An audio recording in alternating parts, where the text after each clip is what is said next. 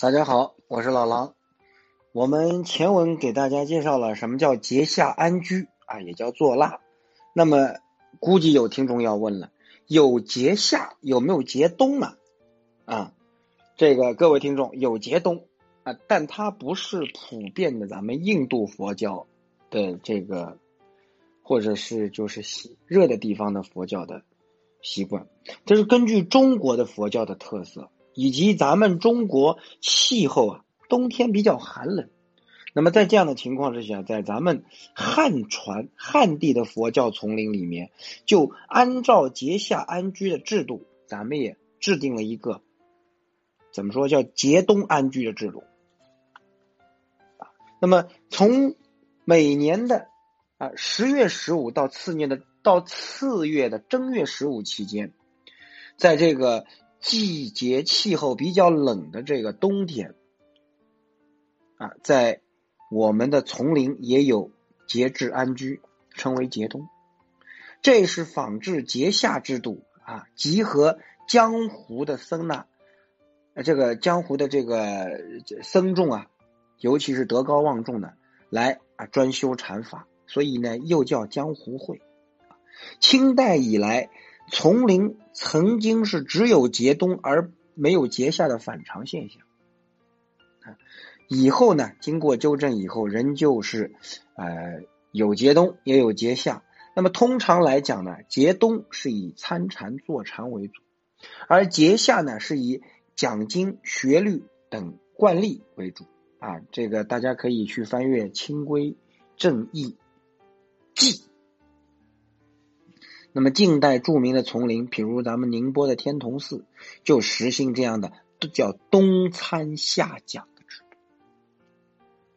所以，东安居主要的内容就是参禅打坐啊，这是修习禅定的功夫，求得开悟啊，证得大道的重要门径。这时，各大丛林，特别是全国著名的禅林，会有许多各地的云水僧呐，就前来。专修禅法啊，尤其是大的、好的、比较有名的、著名的这些禅宗的丛林寺庙，非常多的就过来节冬。那么，咱们再说说什么叫打七？打七啊，是一种修行方式，它是以七日为一个周期，在这个七日中间呢，专心的参修，称之为一七，直到第七个七日，称之为七七。从阴历的十月十五算起，到腊月这个初八，正好啊，要包括这个七七四十九天。禅宗的打七也称为打禅期，是我们东安居中间的重要的一个行为活动，也是冬天进行的一个非常重要的参禅活动。打禅期啊，各位主要就是坐禅。坐禅呢，一般以燃香来计算时间，所以又叫坐香。所以说，以前上香有很多时候它是用来计算时间的啊。平日坐香，早斋前后、午斋后、晚间各一次，一共四次。在打禅期的期间就必须延长时间了，这叫加香啊。这个一共有六次，每做完一支香的时间，再行香一会儿。行香又叫跑香，就是僧众啊在坐香之间跑步活动。行香的方法呢？一般是僧众围绕着禅堂中间的佛龛做小跑，啊，四大扳手八大执事跑外圈，跑的时候绝对不能跑错啊，也不能碰撞，也不能踩到草鞋，否则是要挨香板的。啊，打禅期是为了保证参禅，各位啊，目的是希望能够克期取证。所以呢，禅堂的禅堂的这个僧众不但不出坡干活，连早晚课也。几乎不参与不做了。啊，其他事情更不能打岔，直到七七气满啊，打禅七。那么呃挂单。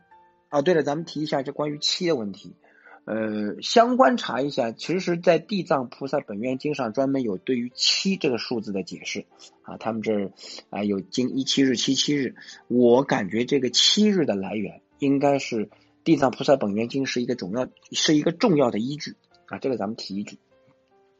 什么叫挂单？咱们也聊一聊。挂单呐，各位听众，是指僧人在其他寺院暂时居住，在夏安居和冬安居在节夏跟节冬以外的时间，僧人是可以带上自己的衣单行李和这个戒牒，也就度牒，外出云游四方，啊，去学习、去游历、去提高自己。那么到其他寺院就是挂单了，暂时居住。那么这些个僧人被称为云游僧，也叫行脚僧，或者就叫挂单和尚。正如咱们俗世间的人出远门要告知家里人一样，僧人出去云游也必须是在正月十五、正月十六以前，向寺院所负责堂口的负责人请假啊，这有一套这个流程。完了以后呢，到十六日的时候，请假的僧人收拾好自己的衣单行李，分别向啊相关的这个负责人告假出堂。啊，本堂口的僧众都来帮着挑行李袋。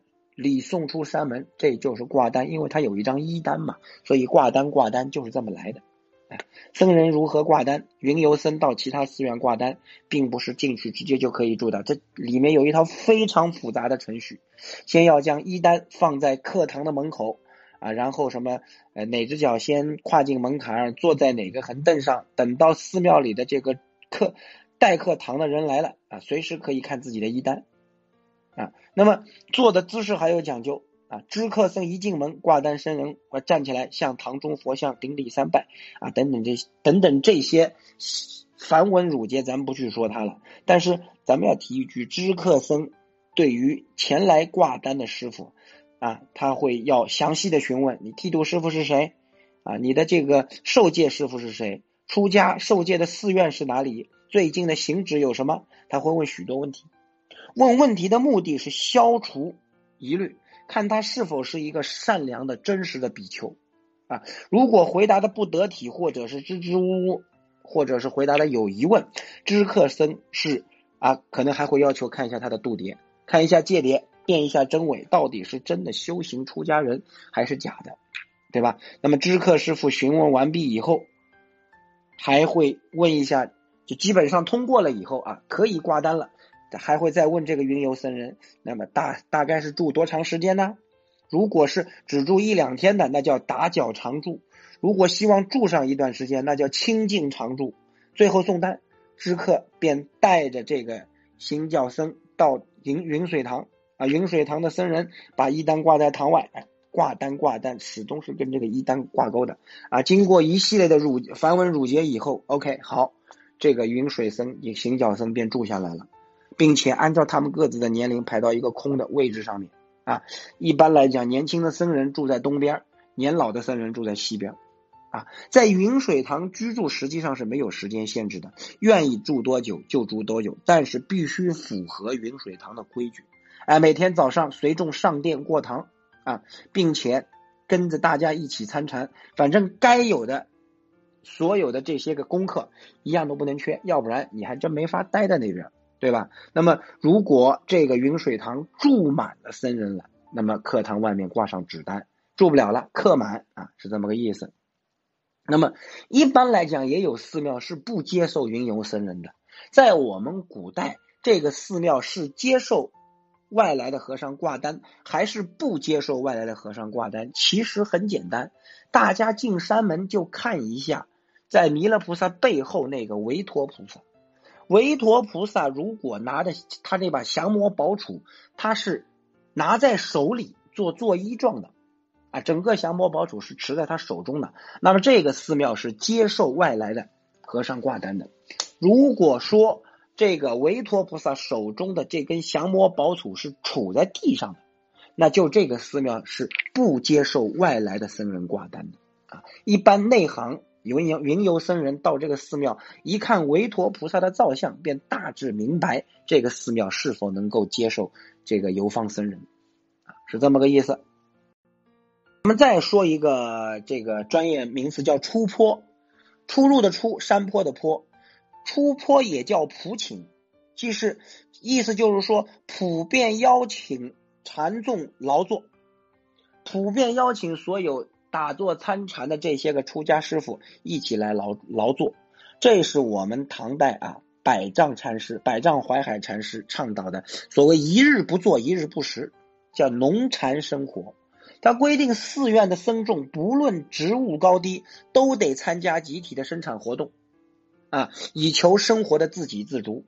凡是耕作、收获、打柴、采茶等等，都实行普请，邀请所有的僧众一起来参与。据说当年怀海禅师以身作则，以身作则，带领着僧众参加各种这个劳动活动。那么那个时候，百丈怀海禅师他的。年年事已高啊，执事僧见他年老，心中不忍，便偷偷把百丈怀海禅师的农具给他藏起来，请他暂时歇息一下。结果怀海禅师一时找不着他的农具，竟然不肯吃饭。啊，淮海之后，农禅之风盛行禅林。所谓一日不做，一日不食。老狼去年去台湾，那个慈济精舍的。几个呃，好多师傅依然好像还是呃，到现在维持着一日不做一日不食的这个传统在里面啊，这个非常值得大家点赞。实在讲，现在末法时代佛音难觅，实实在在还能够把传承了几百年、上千年的一些古法传承至今天，依然能够维持现状的丛林，可以说越来越少了。啊，如果大 还是那句话，大家如果有兴趣去翻一翻戒律，就翻翻比丘的二百五十条戒律，我估摸着啊，内心会凄凄然，对咱们现有的许多情况会比较失望的。啊，末法时代佛音难觅嘛，这个也很正常啊。好，那这一集常规分享就到这里，谢谢大家关注老狼，每集一点小知识，感恩阿弥陀佛。